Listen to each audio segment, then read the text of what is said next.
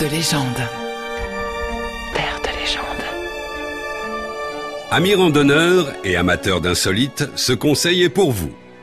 Au hasard de vos pérégrinations, ne manquez pas de faire un détour par la commune de Théus, sur les hauteurs du défilé de Serponçon, à la frontière entre les Alpes du Sud et celles de Haute-Provence.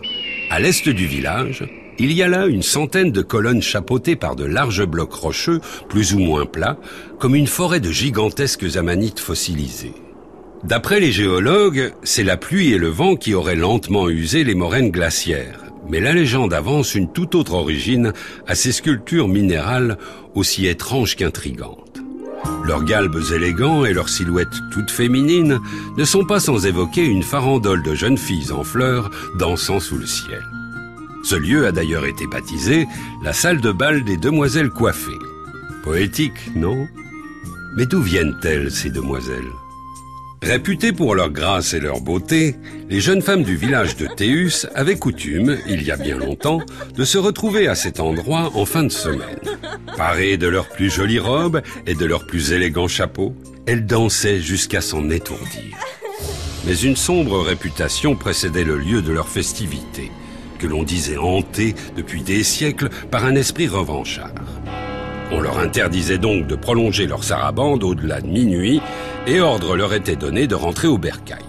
Un chaperon était même désigné parmi les hommes du village, chargé de les accompagner et de les ramener en bonne et due forme. Mais il n'avait pas le droit de participer aux festivités, normal. Seul au milieu de toutes ces dames, il aurait eu la partie trop belle. Ce soir-là, donc, sans doute pour moins s'ennuyer en attendant dans son coin. Le préposé du jour n'oublia pas d'emporter dans sa musette quelques bouteilles de vin de pays. Malheureusement, petite nature, avant la fin de la deuxième, il s'était profondément endormi. Et minuit passa. Un long et sinistre hurlement se mit soudain à résonner le long des flancs de la montagne, rappelant instantanément aux danseuses la menace qui pesait sur le lieu de leurs ébats. Mais il était déjà trop tard. Quand le silence retomba, elles s'étaient pétrifiées sur place, et pas une seule n'en réchappa.